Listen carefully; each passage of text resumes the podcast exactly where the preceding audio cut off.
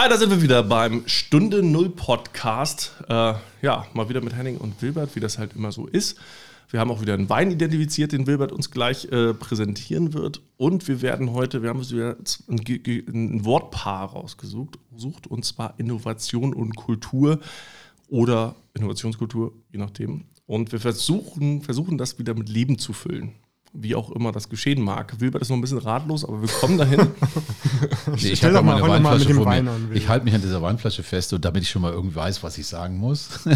ich kann das ja mal kurz übernehmen, den Wein von heute vorzustellen. Warte, drängt, wir müssen auch gleich noch ein Geräusch machen, wie wir die Gläser aneinander stoßen. Äh, das ist ein Pietra Pura Mandus, ein Primitivo de Manduria, und zwar von 2019.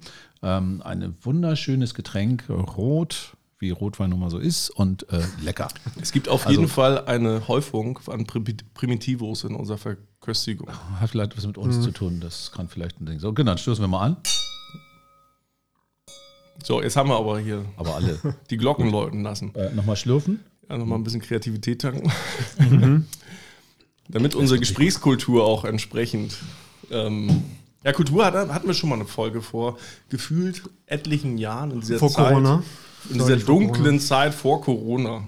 Da haben wir über Kultur und Innovation um das C-Wort mal. Äh Bevor es uns vergönnt war, jeden Tag Maske tragen zu dürfen. Ich war ja gerade in Dänemark und äh, das war ganz witzig. Ich war vier Tage da und meine Patenkinder getroffen und so weiter. Und tatsächlich äh, ist da wirklich, du, du, verlässt die Bahn, also gar nicht, du bist in der Bahn und äh, überschreitest die Grenze und danach ist dann, hier ist wieder 2019. Äh, bitte legen Sie Ihre Masken jetzt ab, gefühlt. Und in die andere Richtung genau das andere Programm. Also hier äh, SMS von der Bundesregierung, bitte Maske auf.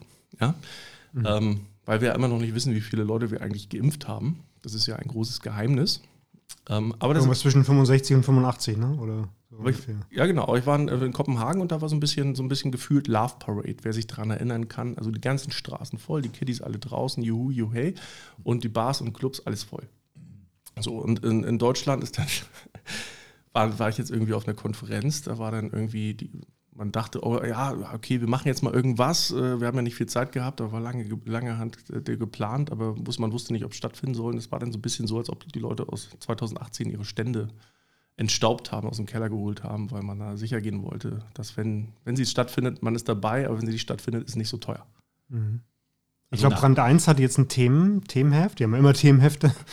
Das ist nichts Besonderes, aber äh, die Überschrift fand ich ganz nett. Ähm, wie ging das nochmal oder so ähnlich? Wie ging das nochmal? wie, wie war es noch? Ja. Und äh, das ist tatsächlich so ein bisschen so, ne? Also gerade so in auch der Beziehungsebene ähm, im Umgang mit Menschen, wie war das nochmal? Irgendwie so förmlichere Treffen und so. Wie, wie macht man das nochmal? Ja, Smalltalk. Smalltalk. Smalltalk, ganz genau. Also du hast ja, ja im Online-Bereich keine Chance auf Smalltalk. Das ist ja wirklich so. Du hast immer ein dediziertes Team, warum, äh, Thema, warum man sich trifft in diesem Online-Termin. Der ist dann festgelegt auf x Minuten. Und es können auch nicht mehrere gleichzeitig sprechen, das ist auch schlecht. Können auch nicht mehrere gleichzeitig sprechen. Man darf sich nicht ins Wort fallen, das ist dann irgendwie blöd manchmal. Also das hört man. Das, das sind Pausen immer so. Genau. Ah, jetzt darf ich was sagen. ja, ja, genau. Und umso mehr das werden, umso unangenehmer wird das ganze Thema. Und äh, ja, also so richtig äh, kommt da kein Smalltalk-Vibe auf. Ich finde, das, das ist aber auch lustig. Ich hatte es ja auch gerade berichtet. Ich war auch gerade erst mal auf einer Messe hier in Hamburg, gab es die ITS und äh, also die 2G-Messe und trotzdem mussten alle Masken tragen. Das fand ich schon mal total bescheuert, weil das, das, das passt ja nicht zusammen. Entweder es funktioniert oder es funktioniert nicht. Und dann äh, ist es auch komisch, auf eine Messe zu gehen, wo man ja Leute treffen will, mit Leuten auch quatschen will, wenn du denen überhaupt nicht ins, richtig ins Gesicht gucken kannst. Das ist echt merkwürdig und das macht auch keinen Sinn. Also äh, ich finde, die können die Messen gerne wieder machen, aber dann sollen sie das mit den Masken irgendwie mal auch. Ich meine, geht zu einer dänischen Messe, das ist vielleicht gut. Wenn, wenn schon, denn schon. Also wenn, dann müssen wir langsam mal zu so einem einheitlichen bundesweiten Konzept rüberkommen. Ja. Weil gerade ich auch als äh, Eventveranstalter finde das halt massiv nervig, wenn ich an jeder Kaffeekanne andere Regeln habe, wo ich gar nicht weiß, ob ich die einhalten kann oder ich totale Intransparenz herrscht, was da denn los ist. Aber da ja. sind wir irgendwie schon fast beim Thema, ne? Also Innovation und Kultur. Äh, habt ihr die letzten zwei Jahre als kulturlos in diesem Sinne empfunden? Also es war irgendwie ja, in, in, also die, sag mal, die offizielle Kultur ähm, fand ja schon irgendwie statt, aber, aber sehr reduziert, aber auch so insgesamt das, ähm, das also. Kulturleben in der Gesellschaft, also im das Informelle und das, das Alltägliche, die alltägliche Kultur, finde ich, haben, haben gelitten. Also ich finde, es war jetzt irgendwie nicht besonders kulturell hat sich nicht so angefühlt die letzten zwei Jahre. Die, die Frage ist, waren die letzten zwei Jahre innovativ oder waren sie genauso wenig innovativ, also, wie sie kulturell Genau die richtige Frage. Waren? Weil ich glaube, das ist extrem unterschiedlich, was die Leute jetzt, die vielleicht auch zuhören, da, darüber denken. Bei mir war es so, mir, mir, mir, kam das vor wie ein sehr langgezogenes Weihnachten. Ich weiß nicht, ob ihr diese, diese Zeit mhm. der Besinnlichkeit, ähm, ne, also man, man ist hier, ja. ich habe mir, hab mir ja dieses Café, in dem wir jetzt auch gerade sitzen, gemietet. Und man ist so, hat sehr viel Zeit für sich, einfach auch Zeit, um nachzudenken. An den ganzen Online-Terminen kann man dabei sein, muss man aber nicht. Ne? Sonst fährt man irgendwo hin und trifft Leute, dann ist man unweigerlich mhm. dabei. Online-Zeitalter kannst du dich im Zweifel auch einfach mal ausschalten, wenn du keinen Bock hast, was sehr angenehm ist. Und man hat dafür viel Zeit, Themen vielleicht mal, weil man sonst in dieser Hektik des Alltages, wo man so getrieben ist, ein bisschen seinem Terminplan hinterherläuft, weil man wirklich immer versucht, irgendwo pünktlich zu sein, gar nicht unbedingt die Zeit, vielleicht mal irgendeine Idee, die man schon toll angefangen hat, vielleicht mal zu Ende zu denken oder wirklich zu einer Reife zu bringen. Auf einmal hat man die Zeit. Und ich, ich glaube tatsächlich, viele haben diese Zeit vielleicht auch nicht genutzt, aber ich habe sie, glaube ich, so gut genutzt, wie man sie irgendwie denn nutzen kann für viele Themen. Und ähm, ja, also ich bin eigentlich ganz zufrieden. Also ich fand, ich, es fühlt sich enorm lange an. Also wie eine sehr mhm. langgezogene Weihnacht. Ja, stimmt. Also wenn, ich, wenn Besinnlichkeit in, in Sinnlosigkeit umschlägt. Ja. Ne?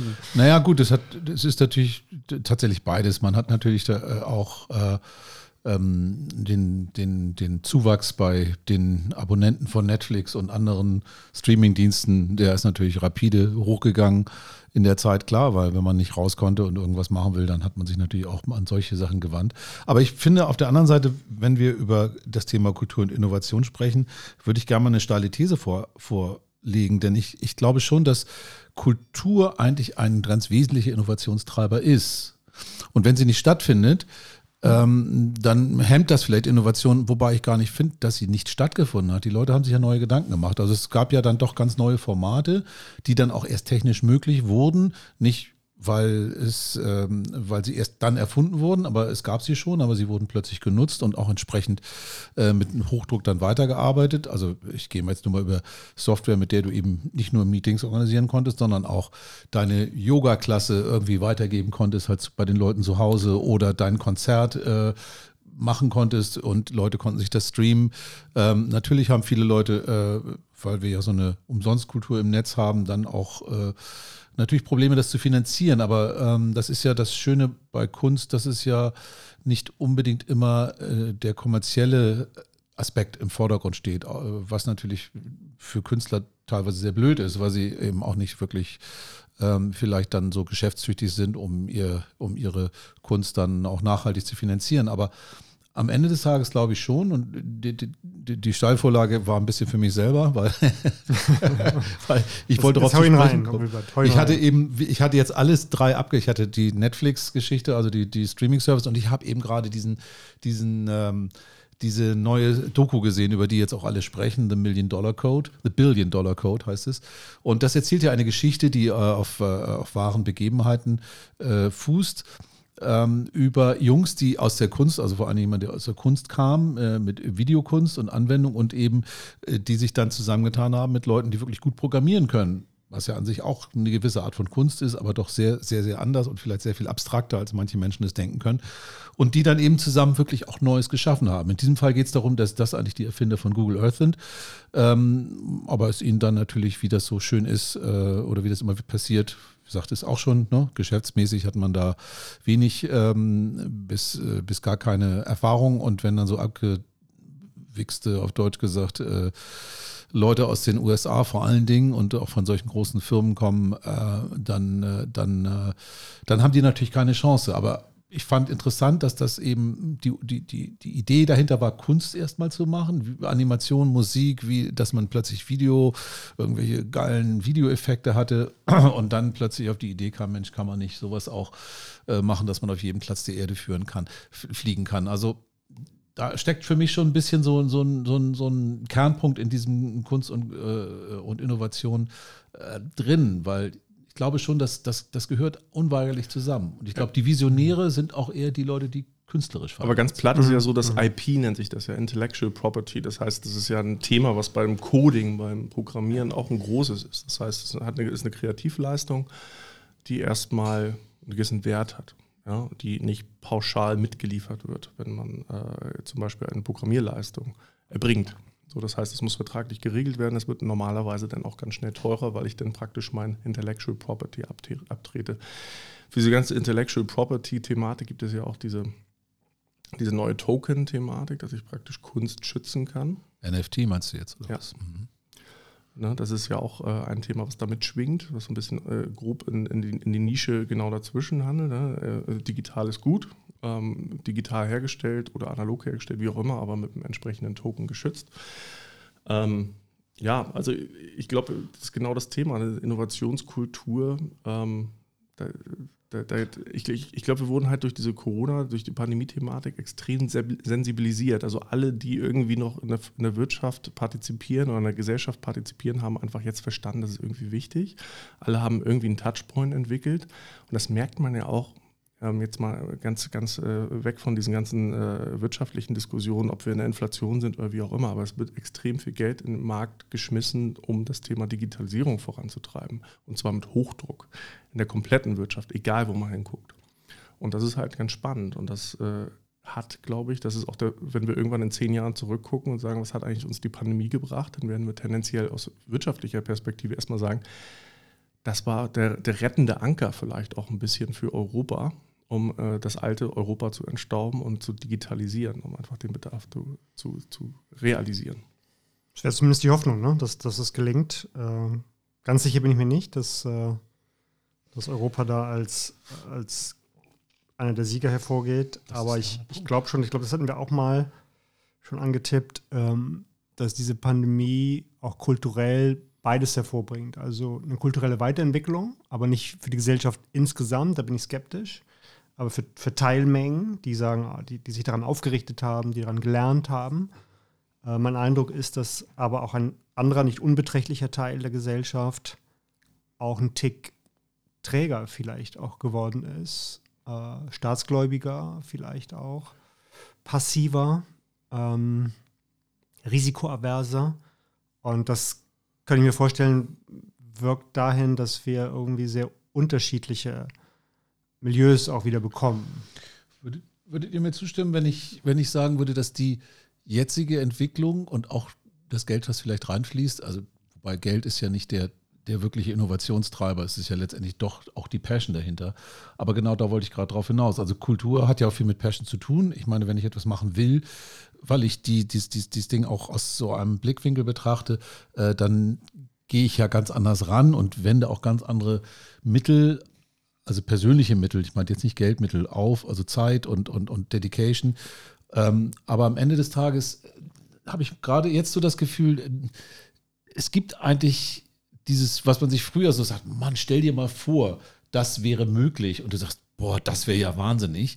Ich habe das Gefühl, heutzutage ist irgendwie schon eigentlich fast alles denkbar. Wir haben mhm. inzwischen sind in eine Zeit eingetaucht, wo, wo das, was vielleicht vor, also auch noch in den 90ern, wo man sagt, boah, Wahnsinn, stell dir mal vor, das Internet, die sind alle, da kann man dann vielleicht sogar vielleicht kann man da sogar Fernsehen drüber gucken oder, oder eben mit Google Earth durch, die, durch den Weltraum durch ich meine, die, die Kultur Erde anfliegen oder, oder, oder. Ne? Genau das, aber das passiert ja schon. Also die Kultur ich sag mal, des Kinogangs hat sich ja schon, also es gibt immer noch sehr viele Leute, die ins Kino gehen, ja, ähm, weil das auch so eine gewisse Renaissance erlebt, mhm. ne, weil das so eine der Möglichkeiten ist, tatsächlich mal rauszukommen. Auf der anderen Seite gibt es aber auch, also lineares Fernsehen ist praktisch zum Tode verurteilt auf Dauer. Man mag, mag keiner hören, die jetzt in dem Bereich tätig sind, aber es ist so. Das also, glaube ich übrigens nicht, aber gut, da können wir gleich noch drüber. Gut, aber, aber wir, wissen, wir sind uns, glaube ich, einig, dass gerade äh, Netflix und Co. da einfach massiv aufgeholt haben jetzt in der Pandemiezeit. Und auf der anderen Seite die Kino als Event, dieses Kino als Event auch nochmal gewonnen hat und dazwischen das, das, das lineare Fernsehen doch eher Ver, äh, Verlust äh, hat. So, und äh, das sind, glaube ich, so. Lineare vielleicht, das, das zeitlich lineare Fernsehen, aber also ich kann es ganz persönlich sagen, ich finde das großartig, wenn ich äh, einen Fernseher anmachen kann und ein Angebot von 40, 50 Kanälen habe, mit vollkommen unterschiedlichen Dingen, dass ich plötzlich auf Sachen stoße, da hätte ich nicht dran gedacht, wenn ich, als ich es eingeschaltet hatte. Wenn man so einstellt, was mache ich denn? Jetzt gucke ich vielleicht ein bisschen Netflix, gucke mir das an, das an. Ach, weiß nicht, vielleicht gucke ich einfach mal rein, was da gerade so läuft. Und ich komme auf Themen, da wäre ich im Leben nicht drauf gekommen und bleibe dann mal hängen und kriege neue Eindrücke. Ich finde schon, dass. Das ist bei YouTube nicht anders. Also ja, doch, bei YouTube ist es erstmal schon der Filter. Ich kriege sowieso eine ohne den, den Blödsinn zu sehen, den ich schon fünfmal geguckt habe. Also es wird ja da schon eingeschränkt. Das ist ja immer so. Äh, die wollen dich ja davor halten. Und zum Zweiten ist es auch irgendwie, ähm, das ist teilweise skurril und lustig, aber es ist lange nicht so gut und professionell aufbereitet wie das, was ich im linearen Fernsehen sehe. Von professionellen Leuten, die nichts anderes tun, als zu recherchieren, zu gucken ähm, und, und ähm, dann auch ein gewisses, äh, ein gewisses Verständnis dafür haben, wie sie so eine Botschaft dann auch professionell aufbereiten und dir dann präsentieren. Das ist echt ein großer Unterschied. Ich habe das nämlich auch gedacht, ach ja, kann ja auch YouTube machen, aber da läuft ja, so viel Crap drumherum. Erinnert ihr euch auch an eine Zeit früher, als wir also ein bisschen jünger waren, da haben alle irgendwie die Glotze gehabt. Und jeder hat das Gleiche geguckt. Ja, keine Ahnung, ich bin mit den Teenage Mutant Hero Turtles groß geworden. Und das haben dann alle im Kindergarten in der Schule geschaut. Ja, und das waren dann die Helden. Das erlebe ich hier und da bei den Kids auch. Die haben dann irgendwie, äh, die haben dann irgendwie die äh, äh, Paw Patrol oder was auch immer, die jetzt super cool sind. Das sind irgendwelche Hunde, die halt. Aber das sind halt eher so Stilblüten, weil die Kinder halt ne, die, die reden halt untereinander und sagen, das musst du halt mal gucken und dann guckst du es halt irgendwie auch oder keine Ahnung, Elsa und so. Also irgendwie gibt es sowas immer noch, so Kristallisationspunkte. Aber die breite Masse hat irgendwie einen Kanal für sich. Jeder guckt irgendwie eine unterschiedliche Serie auf Netflix, auf äh, Amazon Prime und wie sie alle heißen. Auf der anderen Seite gibt es dann Leute, die lineares Fernsehen gucken und nochmal Bachelor schauen. Und dann gibt es Leute, die ins Kino rennen. DVD und Video ist eigentlich tot. Ähm, aber irgendwie ist das ja, es, klüftet immer ein bisschen mehr auseinander, unsere, unsere Wahrnehmung von, also dieses Streamlining, wie wir es früher hatten, ist einfach so gar nicht, diese Gleichschaltung vielleicht auch im Medienbereich ist gar nicht mehr so da. Und worauf ich zurück wollte, ist dadurch, dass, dass die nicht mehr da ist, ist einfach dieses Streamlining der Gesellschaft auch gar nicht mehr so richtig äh, gegeben, dass, dass die Leute ja. sich einfach wirklich nochmal bunter entwickeln in verschiedenste Richtungen. Ja. Ich, ich finde, es hat was Positives. Also die äh, Gesellschaft entfaltet sich auch durch Emanzipationsprozesse natürlich. Gleichzeitig ein negativer Aspekt dieser, dieser Entwicklung ist, dass wir tatsächlich diese, diese Lagerfeuer nicht mehr haben. Ne? Also, die gemeinsamen Lagerfeuer und tatsächlich. Wo man sich Geschichten weniger, erzählt, ja. äh, Narrative bisschen, ne? entwickelt. Und das ist schon wichtig auch für eine Kultur. Und ich finde dieses Lagerfeuer aus einem anderen Grund ein ganz gutes Bild, weil ich glaube, dass ähm, wenn, wenn man ein wenn das Feuer brennt, ähm, dann dann wärmt es, es ist, äh, und es, man muss nichts, man muss nur ein bisschen Holz dazu geben, dann, dann brennt es weiter. Aber man muss es nicht, nicht wieder entfachen. Und so finde ich, ist auch eine, eine gute Kultur. Sie, sie funktioniert. Sie ist, wie, sie ist wie ein Feuer, was nicht ausgeht. Und ähm, Kultur kann aber auch äh, erlöschen, erlöschen, Erlöschen. Also es gibt irgendwo ja immer Konvergenz. Also, es, kann, kann, also es gibt ja irgendwo eine gewisse Konvergenz, wenn Sache, Sachen gut sind, sehen das halt mehr Leute. Und dann hast du irgendwo, treffen sich dann mehr Leute wiederum zu einem Thema. Was ich aber glaube tatsächlich, dass es halt, wir kommen aus der Industrialisierung, wo alles möglichst immer gleich war. Education, Bildung immer sehr gleich. Das ist bis heute noch so. Das ist relativ schwierig, sich davon zu trennen, gerade mit unserem Föderalismus und so weiter und so fort. Und ich glaube, so gerade in der Innovationskultur könnte das ganz spannend werden, wenn sich das jetzt auch mal ein bisschen auseinanderentwickeln. Und der Precht, mag man halten von dem, was man möchte. Ich finde meistens ganz gute Impulse setzte. Denn der, der andere heißt übrigens Lanz, Wilbert, falls du. Genau. Nee, aber der, der hat neulich, den habe ich neulich auch mal wieder irgendwo gehört und hat gesagt, und das ist ja auch das ein Thema, was wir auch schon vor zwei Jahren diskutiert haben. Also im Grunde, eigentlich brauchen wir neu, eine neue Gesellschaftsform, um wirklich auch eine effiziente Innovationskultur zu haben, weil das, was wir eben gesagt haben, dass die Leute halt auch ein bisschen unzufriedener sind oder äh, politikgläubig oder immer konservativer werden, weil die halt Angst haben um ihre Jobs und so weiter. Und irgendwann wird es einfach so sein, dass ein großer Teil unserer Wirtschaft automatisiert wird. Ja, Autoherstellung, immer mehr gestreamlined. Weil die Autohersteller sagen natürlich, oh, wir haben keinen Bock mehr auf Gewerkschaften und jedes Mal steht uns die IG Metall auf dem, äh, die verdienen eh schon viel mehr als alle anderen und dann streiken die auch noch dauernd. Mhm. Und äh, dann lass uns doch lieber eine Halle voller KUKA-Roboter da hinsetzen. Die machen die Arbeit im Zweifel sogar besser und meckern nicht. Ähm, das sind halt, ist nur eine Stilblüte gerade dieser Digitalisierung, die stattfindet. Das wird ganz viele andere Bereiche auch betreffen. Und irgendwann müssen wir uns halt auch mal überlegen, was passiert eigentlich mit unserer 40-Stunden-Woche und wie arbeiten wir zusammen.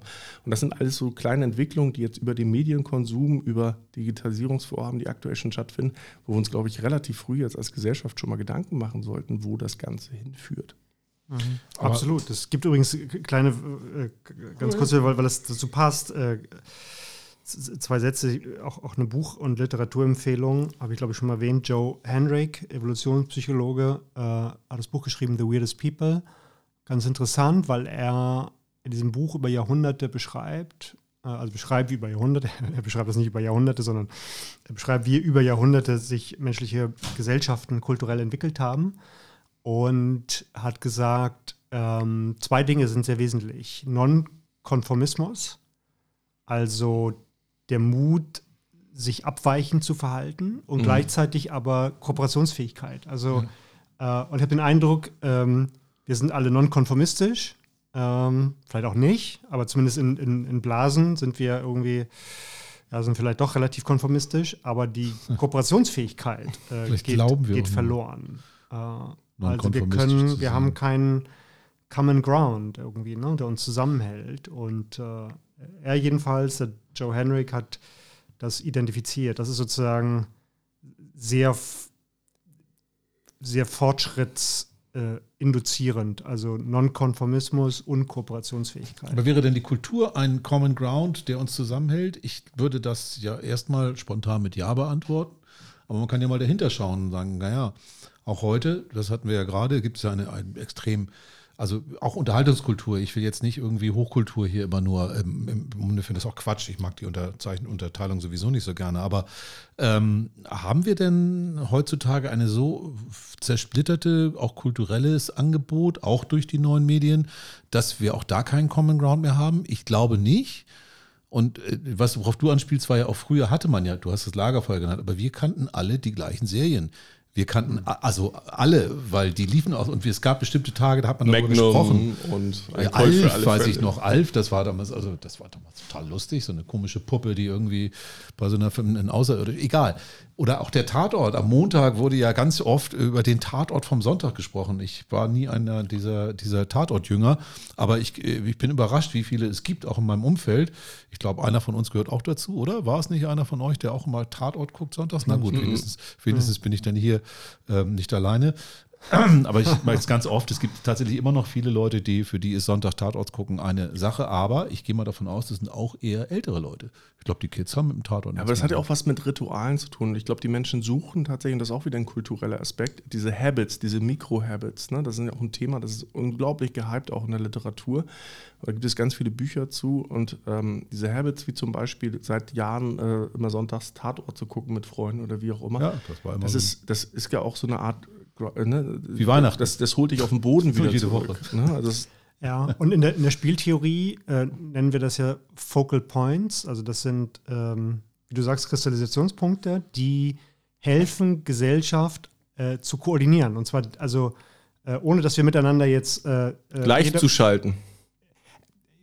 Ja, also so will ich es vielleicht nicht nennen, aber, aber ähm, zu koordinieren und zu sagen, okay, ähm, also, äh, also ohne dass wir uns darüber verständigen, was wir wollen, äh, werden wir koordiniert, äh, weil eben, weiß ich nicht, wetten das damals irgendwie, weiß ich, 20 ja, Millionen aber das, gesehen das haben. Das hat ja auch was so, mit ne? gemeinsamen Erleben zu tun. Ja, ja, selbst, genau. selbst gemeinsam, äh, es, gab ja den Begriff quasi dann gemeinsam, obwohl man gar nicht irgendwie mit anderen Leuten da war.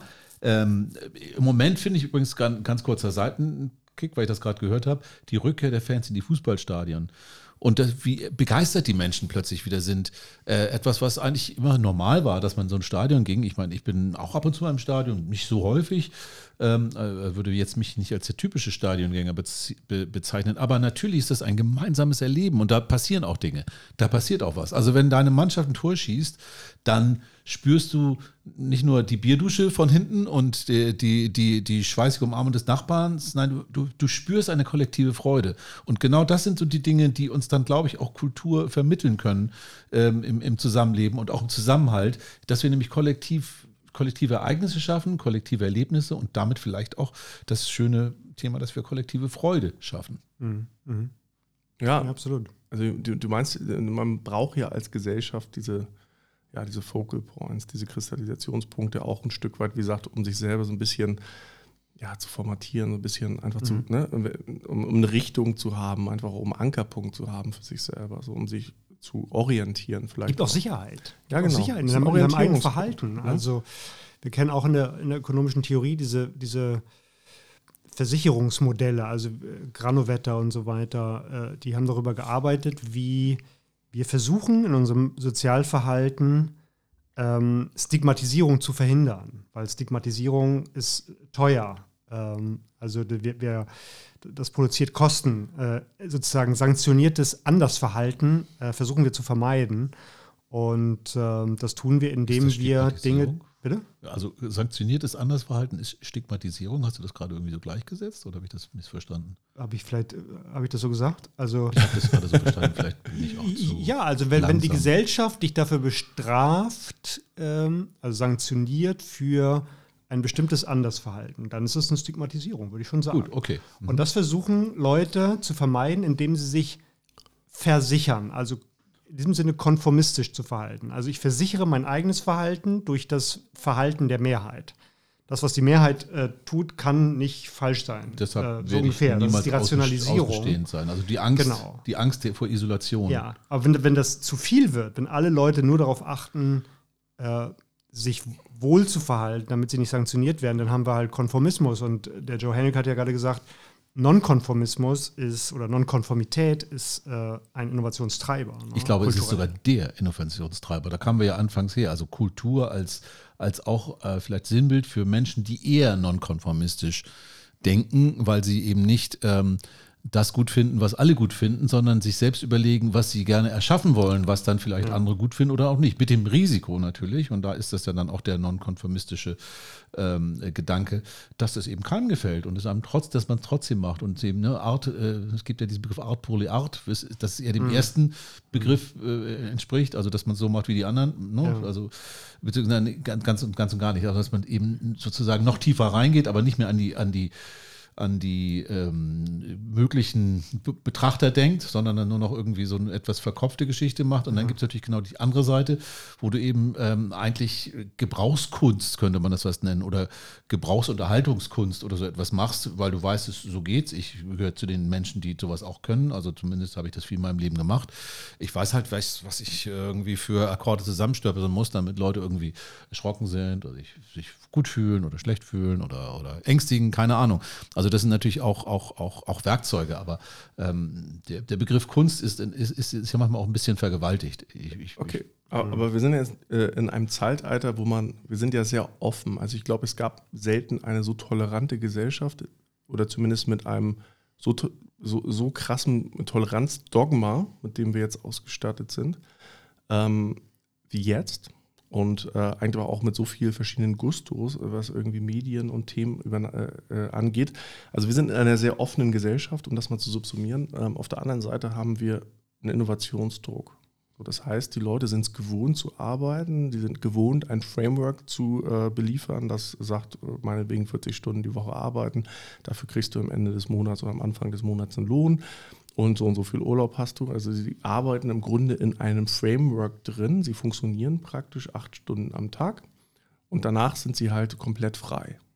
Ja, so und wo ist da im Grunde Widerspruch? Wo passt das zusammen mit einem gewissen Innovationsdruck, technologisch in der Wirtschaft, auf der anderen Seite aber auch in der Gesellschaft? Wie kriegt man das übereinander? Spannendes Bild, weil wir werden natürlich ständig in, in Rollen gedrängt. Was ja einerseits gut ist, also wenn wir am Arbeitsplatz sind, sind wir in einer Rolle, das, wir sind uns in dieser Rolle auch bewusst, denn wir müssen ja bestimmte Dinge tun. So, dafür sind wir für, so, aber gleichzeitig ist dieses in, in, in, in Rollen drängen natürlich auch eine Reduzierung des, des Menschen. Also, also wir sollen irgendwie funktionieren. Willst, ja, ja, genau, genau. Es ist sozusagen standardisiertes Verhalten irgendwie, das ist deine Rolle und von, weiß ich nicht, von 8 bis 18 Uhr machst du halt das. Und danach bist du wieder Mensch. So danach bist du wieder Individuum, da kannst du ja machen, was du genau, willst. Aber solange du auf Arbeit bist, spielst du eine Rolle. Also ganz oft höre ich das von Freunden, die sind in einer, also insbesondere in Deutschland mit unserer Siez- und Dudes-Kultur, die da irgendwie sich widerspricht. Auf Arbeit sitzen die alle und sind sehr formell unterwegs. Ja. Dürfen aber nicht mal auch kurz zu Hause anrufen. Das ist auch komisch, wenn das einer sieht. Also sie spielen im Grunde acht Stunden lang Theater am Tag, indem ja. sie ihre Rolle erfüllen. Und dann kommen sie nach Hause und wieder Individuum.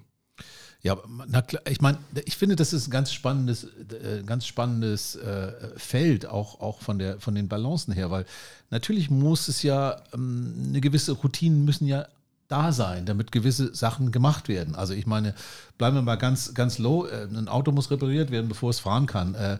Der Müll muss aus der Straße weggebracht werden, bevor er mhm. stinkt. Es gibt Dinge, die, die lassen natürlich innerhalb der eigentlichen Aufgabe gar nicht so viel Zeit, um dort noch oder auch, gar nicht so viel, gar keine Möglichkeiten, um dort irgendwie noch mit kreativen Ansätzen zu sein. Also natürlich kann es mal jemand geben, der sagt, du, wenn wir die, wenn wir das jetzt so und so machen, könnte das besser sein. Aber dieser Freiraum äh, ist ja ganz bewusst vielleicht auch und vielleicht auch notwendigerweise gar nicht so da, weil wenn jeder machen würde, was er meint, das besser wäre, dann würden die Abläufe wahrscheinlich so nicht funktionieren. Klar.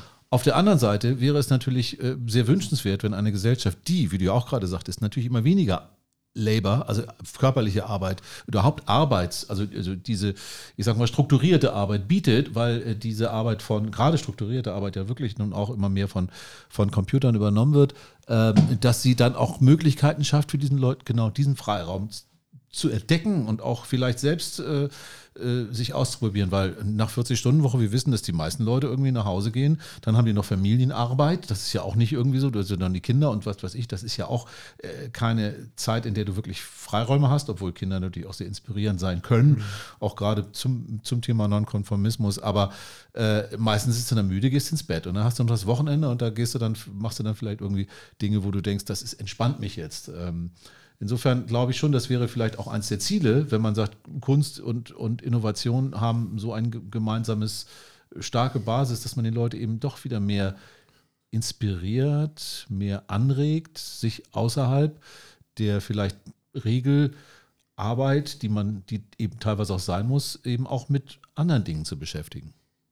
Ja gut, aber dann, äh, im Grunde ist ja die Idee dann grundsätzlich, wenn ich äh, die Leute in eine Rolle presse im Rahmen ihrer Arbeit, also es klingt so negativ, aber es ist ja tatsächlich an der einen oder anderen Stelle tatsächlich notwendig, dass ich natürlich auch eine gewisse Clusterung oder Konfirmi äh, Konfirmisierung äh, brauche, also äh, dass die Leute natürlich irgendwo gleichgeschaltet in eine Richtung laufen, damit sie praktisch das erfüllen, was ich von denen erwarte. So, ähm, Was vielleicht auch notwendig ist in dem Moment. Ja, ja. Genau. genau. Auf der anderen Seite sind wir aber praktisch, einem, sagen wir, stehen wir mehr oder weniger vor einem Paradigmenwechsel, wo einfach diese Masse an Arbeit, teilweise auch wirklich gut qualifizierter und gut ausgebildeter Arbeit in der Form gar nicht mehr benötigt wird. Weil einfach sehr, sehr viel standardisiert werden kann. Und du kannst natürlich argumentieren und sagen, okay, dann müssen die Leute halt immer mehr in den kreativen Bereich wechseln in ihrer Arbeit, aber es gibt einfach auch Arbeiten, die dann einfach gar nicht viel Kreativität brauchen, die einfach nur erfüllt und ab, abgearbeitet werden müssen. Und da kommen wir natürlich auf so ein kleines gesellschaftliches Delta zu, wo wir uns halt ein paar Gedanken zu machen müssen, wie man dieses Delta erfüllt kriegt. Ja, also sonst werden wir einfach, äh, ja, sagen wir, sehr viele unzufriedene Menschen haben, wenn, wenn uns als Gesellschaft dazu keine Lösung einfällt, rechtzeitig. Naja, aber ich denke, dass zum Beispiel viele handwerkliche Tätigkeiten nicht unbedingt auch nur eine, ein Abarbeiten bestimmte Routinen sind, sondern natürlich kann ich mir auch im, im, im, handwerklichen Bereich Gedanken machen, wie kann ich vielleicht bestimmte Sachen einfacher machen, vielleicht gibt es andere Materialien, wenn ich schon dabei bin oder wenn ich eben Häuser anmale, dann vielleicht auch überlegen, Mensch, vielleicht kann ich eine andere Farbe nehmen, die mehr Wärmedämmung hat oder die äh, vielleicht ich denke doch immer daran, ähm, dass wir eine, eine, eine, eine dass, dass, dass vielleicht die Farbe schon Strom erzeugt, irgendwie so Dinge wirklich out of the box thinking. Das, ich finde, das kann man auch in jedem Bereich. Ich finde, Kreativität ist, ist nicht, ist nichts irgendwie, was so on top ist. Ich glaube, Kreativität gehört zum Leben dazu. In jedem, in jeder, eigentlich in jeder Minute, weil Kreativität ist ja auch zu entscheiden, was mache ich im nächsten Moment. Also mhm. auch da brauche ich ja einen Schuss Kreativität drin, damit ja. ich äh, eine Entscheidung treffe, die mir am besten tut. Aber, aber, Handwerk ist jetzt, weiß ich nicht, das, das, Beispiel kann an der einen oder anderen Stelle hinken. Ich glaube, das äh, wird einfach so sein, wir sehen das jetzt schon, äh, die ersten 3D-gedruckten Häuser, maximal standardisiert, maximal gleiche garantiefähige Qualität das hast du beim, das weißt du ja, du hast Fusch am Bau, sage ich nur, ja. Ähm, das sind halt so Sachen, die menschlich getriggert sind. Und bei der Maschine kannst du relativ klar sehen, was ist da passiert und jeden Prozess nachvollziehen und entsprechend auch beweisen und belegen. Also du hast einen Log-File sozusagen, wann ist was passiert, wann hat die Maschine was gemacht. So, und gerade bei Bauschäden und so weiter und so fort, die ist natürlich wesentlich schneller und günstiger. Und das, wir können Häuser heute 3D gedruckt werden. So, und, und, das, und das, ist ja gut. Standardisierung ist ja, ja, ja. erzeugt ja Zuverlässigkeit. Ja, äh, und es erzeugt natürlich auch wieder den Wunsch nach Individualisierung. Das ist nochmal nicht zu vergessen, weil wenn alle in der gleichen Klar. Dings bauen, dann sehen sich Leute sicherlich danach, entweder woanders was zu machen oder vielleicht selbst sich ein Klar. Stein auf Stein ein Haus zu bauen. Aber es gibt einen gewissen Vorteil, dass äh, der Fahrplan heute genau der gleiche ist wie morgen. Also, ist, äh, also da muss man nicht kreativ sein, genauso bei Verwaltungsvorgängen. Also ich, ich will ja, dass äh, vergleichbare Fälle zu, zu einem vergleichbaren Ergebnis äh, führen. Das ja, aber ich meine, gewünscht. Also das, das, kennen wir ja. Ich meine, warum fahren die Leute heute Oldtimer? Das hat was mit Nostalgie und äh, vielleicht Kultur und ein bisschen Kunst zu tun. Mhm. Ähm, das wird genau das gleiche Thema sein in Zukunft. In zehn Jahren wird es einfach so sein, dass man sanktioniert wird dafür, wenn man selber Auto fährt. Man wird eine höhere Poli äh, Police an die Versicherung zahlen müssen, weil man das System, nicht, nicht den Ver äh, ja, das Systemverkehr per se stört. Das, der Verkehr wird als System funktionieren, als Konglomerat von vielen Entitäten. So, und es wird einfach abge, äh, abgegrenzte Autobahnen geben, wo dann irgendwie die ganzen Verrückten, die selber sich noch ans Lenkrad setzen, irgendwie lang äh, ja, das ballern. Dann, das heißt ein Nürburgring oder so. Ja, genau. ne? Sowas in der Art. So, und da wird es dann irgendwelche Autobahnen geben und die werden dann auch von einer vers äh, vernünftigen Versicherungspolice belegt werden. Und das sind dann einfach so Relikte eines Standards, eines Kulturstandards, der dann praktisch outdated ist und zum, zum Kulturgut mutiert, zum, zum äh, äh historischen Kulturgut. Witzig, dass du das gerade siehst. Ich habe vor vielen Jahren ein Buch gelesen, das ja, in, als ich in Amerika war, ähm, ich habe leider den Titel gerade nicht, ich glaube Pink hieß der Autor, äh, Daniel Pink oder so ähnlich.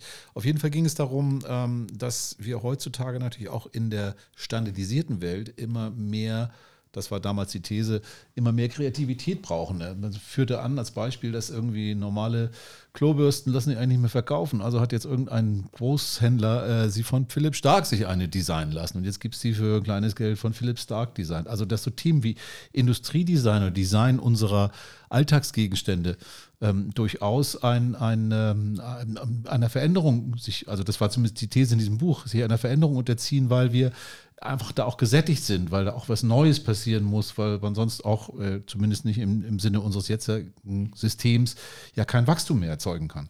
Mhm. Also, man, also, dass man da auf andere Sachen ausweichen muss. Und das war eben das Thema Kreativität, Industriedesign, ähm, als einer der Treiber auch bei Was auch eine Form von Wachstum ist. Ne? Viele sagen, Wachstum ist nur äh, mehr, immer mehr, aber wir, wir, essen nicht immer mehr und wir, wir haben jetzt nicht auch nicht. Du meinst ein qualitatives Wachstum, kein quantitatives. Ja, ja, genau. Das haben wir eigentlich. Wäre schon schön, wenn wir das hinbekommen. Wachstum ist ja immer, immer ich meine, Henning, das weißt du von uns dreien wahrscheinlich am besten, ist ja immer so ein immer jedes Mal diskutiertes äh, ja. Thema. Braucht man dieses Wachstum? Und was heißt Wachstum eigentlich? Aber genau. eigentlich heißt ja. es ja, dass wir ein relativ konstantes, gefühltes äh, äh, Lebensqualitätskontingent erreichen in irgendeiner Form. Ja, aber uns wurde ja über Jahrzehnte, ähm, Henning, auch von deiner Zunft erklärt, dass äh, das Wachstum äh, eben sein muss, um eine Wirtschaft am Laufen zu halten, dass wir einen gewissen Wachstumsfaktor brauchen. Also jetzt guckst du mich beleidigt an. Ich nee, nee, nee, nee überhaupt nicht. ich wollte nur sagen, es ist doch, es ist aber de facto so, ich glaube, ich habe das schon irgendwann es, früher es schon mal Es gibt keine Theorie, nach der wir wachsen müssen. Also Nein, ich glaube, ich glaube, es ist am Ende des Tages sogar schon so, wenn wir ähm, qualitativ wachsen, also wenn wir sagen, es muss nicht mehr sein, aber es kann durchaus besser sein. Und das heißt nicht, äh, dass das alles irgendwie, dass jetzt der, der, der, der, der Wein teurer werden muss oder eben nur, nur noch die Superreben, sondern es das heißt auch, dass unsere Umwelt alles, also alles, um das uns umgibt, dass wir daran arbeiten, dass wir, dass wir unsere Lebensumstände, und da muss man ja schon sagen, heutzutage geht das ja eben nicht, auch nicht mehr nur noch national, da sind wir uns ja auch einig, mhm. dass wir also tatsächlich die Welt verbessern irgendwann auch. Ich meine, das ist ja auch eine Wachstumsfolge. Aber das ist halt null Purpose, eingepreist. Purpose, also, wie hat es noch nicht gesagt, Purpose for is Profit, äh, ne? Also, also wir, wir haben, um, um diese Degrowth-Debatte vielleicht äh, mal ganz kurz abzu, äh, zu umreißen, also wir haben natürlich schon, wenn wir uns weltweit das anschauen, schon auch quantitatives Wachstum. Wir, wir brauchen in Zukunft natürlich auch wahnsinnig viel mehr Nahrungsmittel, äh, viel Klar. mehr Energie und so weiter. Wenn wir alle. Viel mehr Beton. Also das ist auch quantitatives Wachstum, das will ich gar nicht bestreiten. Und da sind die Grenzen erreicht, da müssen wir uns was überlegen. Aber wir... die Ressourcen uns ausgehen. Äh, ja, absolut. Äh, aber wir, wir sind schon lange im Bereich des qualitativen Wachstums. Also wir, ähm, wir produzieren jetzt ja nicht mehr Nahrungsmittel, sondern äh, wir versuchen bessere Nahrungsmittel zu produzieren. Äh, nicht mehr Autos, sondern ja, da kann man Also das mit den besseren Nahrungsmitteln ich jetzt mal erstmal ganz ja, vorsichtig. Aber, ja, das stimmt. es geht eigentlich eher um, ähm, es geht ähm, eigentlich eher um die, die, die, die, also die Bedürfnisse auf einem hohen Level wie hier bei uns. Aber das haben wir. Wir haben zum Beispiel ähm, die, die, die Stofflicht, das hat jemand mal untersucht, fand ich interessant, die, ähm, die molekular, ähm, wie, wie, kann man denn sagen, also die, die, die Ressourcen, die, die stofflichen Ressourcen sind äh, äh, werden weniger verbraucht. Also wir haben Wachstum von Ressourcen und Energieverbrauch tatsächlich schon entkoppelt. Erneuerbares äh, sozusagen. Also es gibt natürlich eine Über Überkompensation, also äh, wir verbrauchen mehr, aber nicht in dem gleichen, also der Energiebedarf sinkt tatsächlich oder steigt nicht so stark, wie wir wachsen. Also das ist schon, das ist schon gelungen. Ähm, deshalb bin ich nicht ganz unoptimistisch, dass, äh, dass wir grundsätzlich Formen des Wachstums äh, finden können, die nicht zu einer Überforderung der, der Ökosysteme führen. Die Frage ist ja immer, ist der Begriff Wachstum, müsste der vielleicht auch mal äh, überholt werden. Ne? Also Wachstum verwirrt, glaube ich, einfach zu viele Leute, aber im Grunde ist es ja eine permanente Renaissance, der, die wir da. Ja. Ne? Also eigentlich wird eine Erneuerung der Gesellschaft genau. und der entsprechenden einhergehenden ja, Implikationen. Ja. So, und äh, eingehend mit wissenschaftlichen Erkenntnissen. Was halt bis heute überhaupt oder nur wenig eingepreist ist, ist halt der Naturverbrauch. Absolut. So, und Ressourcenverbrauch, ja. Ne, das, das versucht man immer mehr Total. mit äh, CO2-Kontingenten, äh, Lizenzen Ach, und so weiter und so fort. Aber eigentlich, ähm, ja, also ich finde, ein ganz schöner Bereich, äh, total mal ganz, ganz woanders her ähm, äh, gedacht ist, man sieht halt auch, äh, man guckt ja auch ganz wenig in die Erd Erdzeit, äh, in, in, die Entwicklung der Erde praktisch im die Erdzeitalter. Mhm. Ne? Also so ein Motto, es gibt irgendwie Fossilien und so weiter und so fort. Ich meine, äh, die Erkenntnisse, die daraus gewonnen werden können, sind vielleicht auch wertvoll, interessiert sich aber keiner für, weil es einfach keinen direkten Markt dafür gibt. So. Mhm. Und äh, das sind halt einfach so Sachen, diese ganzen Naturressourcen, die die Natur uns so gibt, die, die sind halt null eingepreist. Die, da wird im Zweifel, wie gesagt, einfach mal so eine ich gerade irgendwo gelesen, ist da halt irgendwo so eine Fossilienstätte, wo vielleicht tolle Dinosaurierknochen, die man noch nicht kennt, sind, die einfach mal planiert wird, ähm, weil da irgendwie, weil, weil da einfach ein Kaufhaus hin soll. Mhm. Ne, weil man sagt, okay, das ist jetzt wichtiger, anstatt irgendwie mal zu gucken, was, was für Viecher haben hier auf der Erde mal gelebt oder so, ne? wo du einfach sagst, okay, steht das in irgendeinem Verhältnis. So, und äh, das äh, finde ich halt auch spannend, weil das ist einfach ganz abstrakt und schwierig zu bewerten. und dafür brauchen wir, glaube ich, ein ganz anderes Mindset. Da sind wir einfach gar, vielleicht ganz falsch verdrahtet im Kopf als, als, als Menschheit aktuell. Aber erleben wir, wenn wir jetzt heute über Innovation und Kultur reden, ist es ja auch die Frage der Wechselwirkung. Und ich glaube, dass im Moment die Kultur eher die Innovation treibt als andersrum. Das glaube also, ich auch. Ähm, ich glaube, das ist auch schon länger so. Wir, wir wissen, dass wir bestimmte Dinge nicht mehr tun können. Wir brauchen eine andere Kultur des Menschen in, in seiner Beziehung zur, zur Umwelt. Und diese kulturelle Veränderung ähm, führt auch dazu, dass wir natürlich die Richtung von Innovation verändern. Also im Moment treibt, glaube ich, eher Kultur Innovation. Es gibt natürlich auch Innovationen, die Kultur verändern. Ähm, das, ja. das Auto ist erfunden worden und das hat natürlich unsere Aber Kultur verändert. Das ist total philosophisch äh, eigentlich jetzt, wenn wir sagen, okay, die Kultur, die setzt eigentlich den, die, die macht aufmerksam auf das Thema Natur ja, mhm. die sagt, okay, eigentlich als Kultur, als Menschen müssen wir darauf achten und die Kultur macht, macht die Technologie, die Wirtschaft darauf aufmerksam. Ach, übrigens, da ist ja auch noch was, die Natur, das ist eine Ressource, die wird hier verbraucht. Äh, bedenkt das doch mal. Also, das heißt, die Wirtschaft, die Innovation bewegt sich neuerdings im Rahmen der Natur immer mehr. Noch nicht viel. Ist, aber äh, ist das, ist das, die Frage ist halt, ob das so richtig ist, ob die Natur praktisch ein, ein, ein, ein Rahmen ist, in dem man sich bewegen muss, ein Framework oder ob die Natur tatsächlich in irgendeiner Form mal mit einbezogen werden muss. So, und das ist, glaube ich, ein grundsätzliches mhm. Mindset-Thema. Ja, absolut muss man auch mal den Begriff Kultur jetzt noch mal ein bisschen sich dann anschauen, weil der ist ein sehr breiter Begriff. Das können wir ja nun auch, äh, gerade jetzt merkt man das ja auch gerade, was du gesagt hast, Olli. Kultur ist, es gibt die Begegnungskultur, es gibt die, es gibt ja ganz viele Begriffe, die auch mit Kultur, und jetzt nicht Kultur im Sinne nur von Kunst, sondern Kultur, ich muss gestehen, ich kann den Wortstamm jetzt nicht, äh, vielleicht kannst du als äh, als, als ähm, Altlateiner. Ja, Kultur, keine lange Ahnung. Her. Also es hat ja was mit, ich glaube, es hat mit. Ist lange her. Ja, anyway. Kult, kultivieren, Kult, kultivieren hat was auch mit Böden zu tun. Das hat eigentlich was mit Landwirtschaft auch zu tun, wenn man es ganz genau nimmt. Also ja, ähm, ich glaube, dass dieser Begriff ist, ist dann auch ähm, vielleicht zu eng gefasst, wenn man an Kultur immer nur an, an, an Oper, Theater und äh, äh, irgendwelche Kunst denkt. Also wir haben ja auch eine Kultur und Innovation und nicht Kunst und Innovation gesagt. Also Kultur mhm. ist ja doch viel, viel breiter. Und zur Kultur gehört auch ähm, die Kultur des Zusammenlebens. Und es gehört natürlich auch dazu, das ist ja deine, äh, deine Lebensaufgabe, Henning, das neue Wirtschaftssystem zu erfinden. Da haben wir ja schon mal drüber gesprochen. Ja, ich bin dran. Die dann, du bist dran, ist schon klar, das wird auch, das wird auch ganz toll. Also auf zumindest etwas äh, in die Richtung zu denken, dass wir eben sagen, dass ein, ein Begriff wie Nullwachstum, das wirklich negativ besetzt gewesen ist über viele Jahre. Nullwachstum war sowas, ihr seid gescheitert. Eigentlich wäre das ein Begriff, den man zu erreichen dürfte, also nur wenn, wenn man das also nicht als Rückschritt, es keine Rückschritte gibt, ähm, ähm, dass man eben äh, anders über diese Dinge nachdenkt. Und tatsächlich, wie Olli auch sagt, bin ich ganz klar der Meinung, wir müssen in Zukunft äh, ne, dieses qualitative Wachstum, indem wir solche äh, äh, eine Kultur auch der ähm, Berücksichtigung von Ressourcen uns nicht un mhm. äh, ermesslich zur Verfügung stehenden Ressourcen viel stärker mit einbringt in die wirtschaftlichen Überlegungen, das würde ja vieles verändern. Das wird auch vieles verändern. Das erinnert mich an, sicher, wir, wir, reden ja immer äh, fünf Minuten vor dem Podcast noch ein bisschen und das erinnert mich, weil du sagtest, äh, wir hatten ja das Thema Scheitern und das haben wir gesagt, nee, ich bin nicht gescheitert, ich habe einfach nur aufgehört. Also das ist mit dem Nullwachstum. Ich, nee, Jetzt spoil hier nichts. ähm, ähm, woran ist es gescheitert? Es ist nicht gescheitert. Ich, ich habe einfach nur aufgehört. hat einfach aufgehört.